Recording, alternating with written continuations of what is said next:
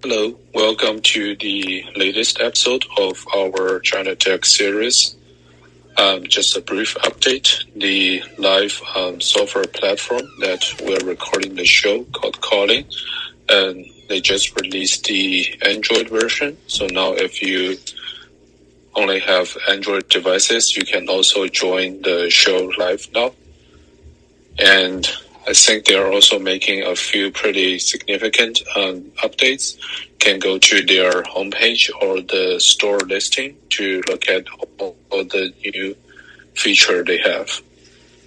So now, uh, today we will talk about another interesting topic, kind of related to the um, coffee episode we did a few weeks ago. So today we will talk about the fresh made um, tea industry in China. Uh, the original title I had was called um, Bubble Tea in China, but when I was doing the research, I found out um, the actual um, bubble tea item is kind of um, phasing out of the trend right now. Um, seems like people are opting to other items when they go to a fresh made tea um, store in China. So that's why I changed the title a little bit. So I have, let's see, here we have about five items on the show notes. I will just go through uh, each of them and spend maybe two or three minutes on each of them and feel free to ask any questions during the live recording or you can um, send a comment below the episode or you can direct message me on the Callin platform or on the Twitter platform. So first, um, I have a industry report that is talking about the overall uh, fresh made tea industry in China. Um, here we can see that um, it is a much more uh, like female dominated consumer industry. It looks like about uh, 75% of the consumers of um, these fresh tea items are female.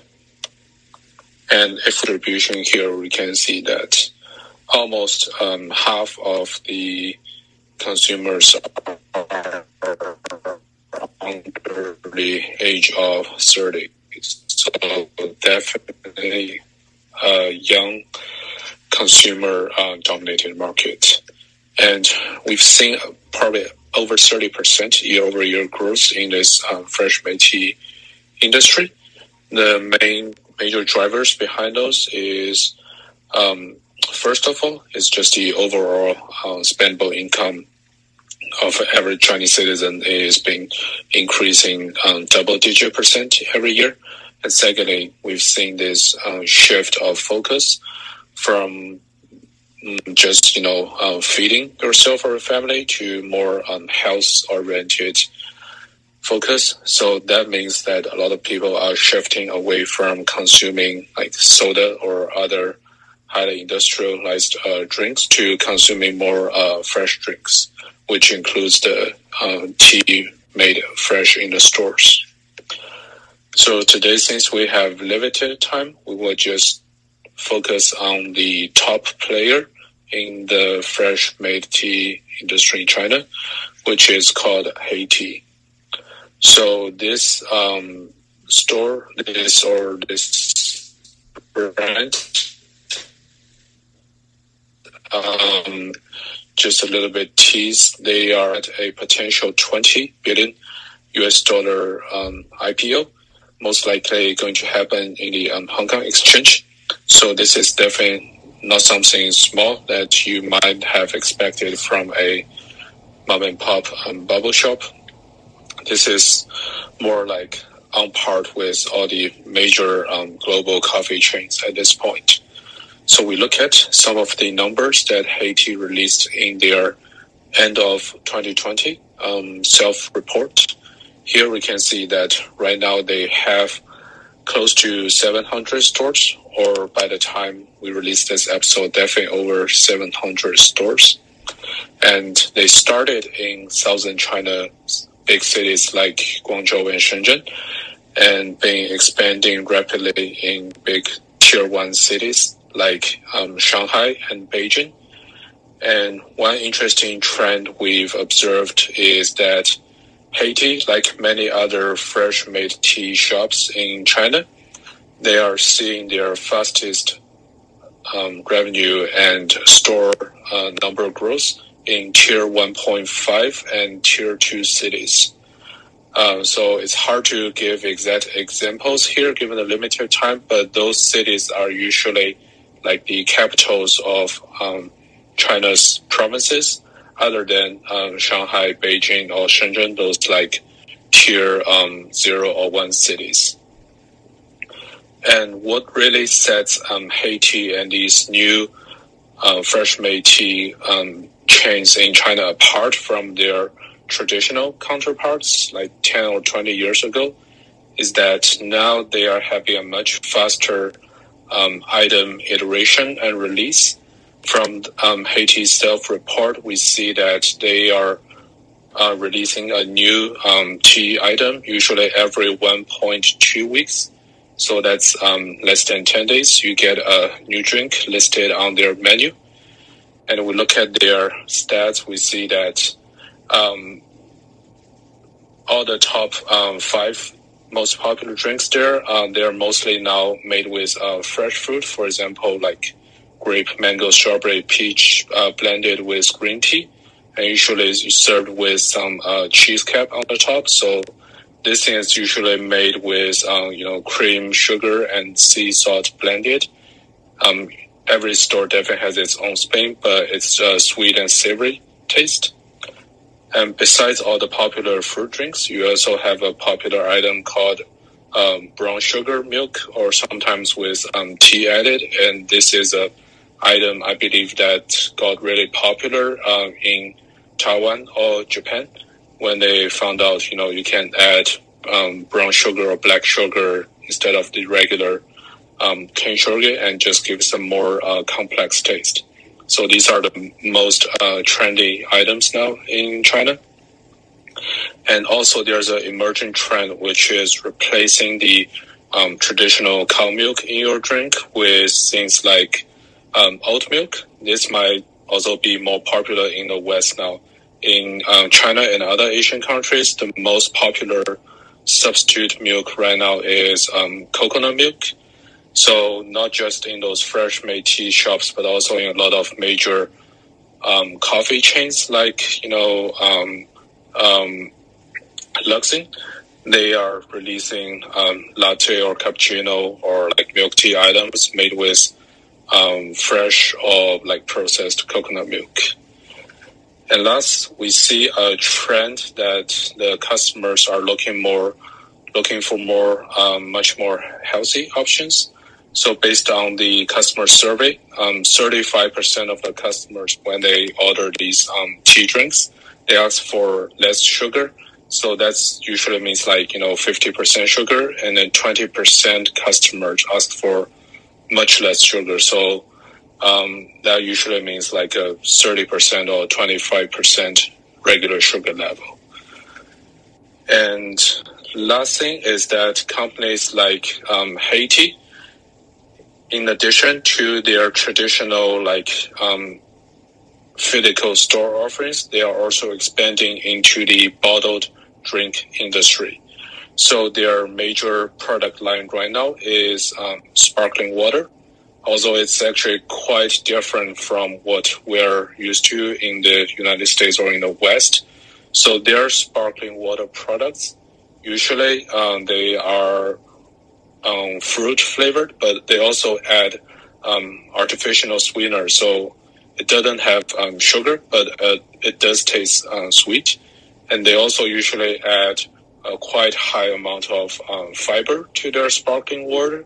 Um, usually at least like you know five grams per bottle.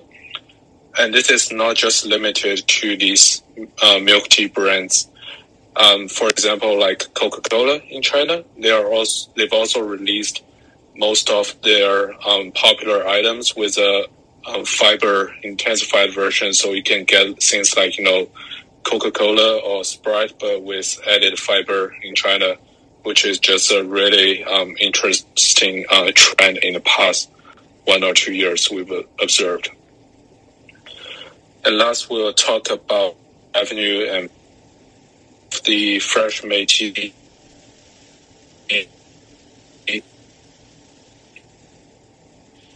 industry in China. And here I will still focus mostly on Heytea as the top player and as an example here.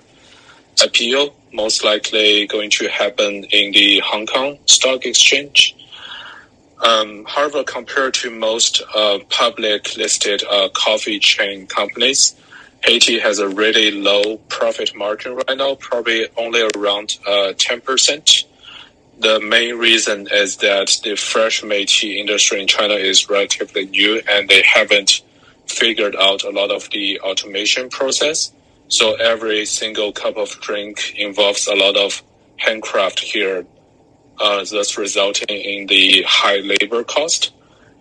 You know, if you go to Starbucks, usually the barista now they just push a button and the espresso comes out of the machine. But in China, these tea shops they still need to um, brew their tea by hand and you know crush the fruit and other items by hand. So high labor cost. Um, luckily, uh, these tea companies they figure out a way to uh, rapidly grow their customer base through this um, popular China app called uh, WeChat. So right now we're seeing that the Heytea, for example, has 35 million WeChat program users, and about one third of those was recently added in the year um, 2020 based on the survey. So what this means is that a lot of the customers right now they can just order the their tea drinks on the uh, WeChat mini app ahead and just go um, pick up at the store, kind of like the um, Starbucks know mobile app, but this is more integrated into the kind of default messaging app in China. And one last item to add here is that um, in contrast to the recent like price increase in the coffee industry, um, all the major um, tea companies in China they actually lowering their item price by somewhere between a quarter to 50 um, cents in terms of US currency per item. Um, it's hard to uh, examine what the exact reason is because we're kind of still in this um, storm of chaos right now. But just from my personal um, view, I think it's mostly because the tea and fruit, these main ingredients they used in those um, China fresh tea stores are mostly uh, naturally grown or imported from very nearby countries. So it's less affected by the um, global supply chain issues. Um, on contrast, like all the coffee shops in China, they are actually uh, increasing their price very dramatically, just like uh, everyone everywhere else, like US. It's because you know China still imports a lot of the coffee beans over the sea. So that's all for today's show. A brief overview of the fresh made tea industry in China. If you are interested in any other, you know, consumer topics or tech topics in China, feel free to send uh, suggestions of show topics. And just one last reminder, um, Callin is now also available on Android. So if you only have an Android phone, you can also join the show live now. Um, thank you so much to the audience for listening, and we will see you soon next week. Have a good day. Bye bye.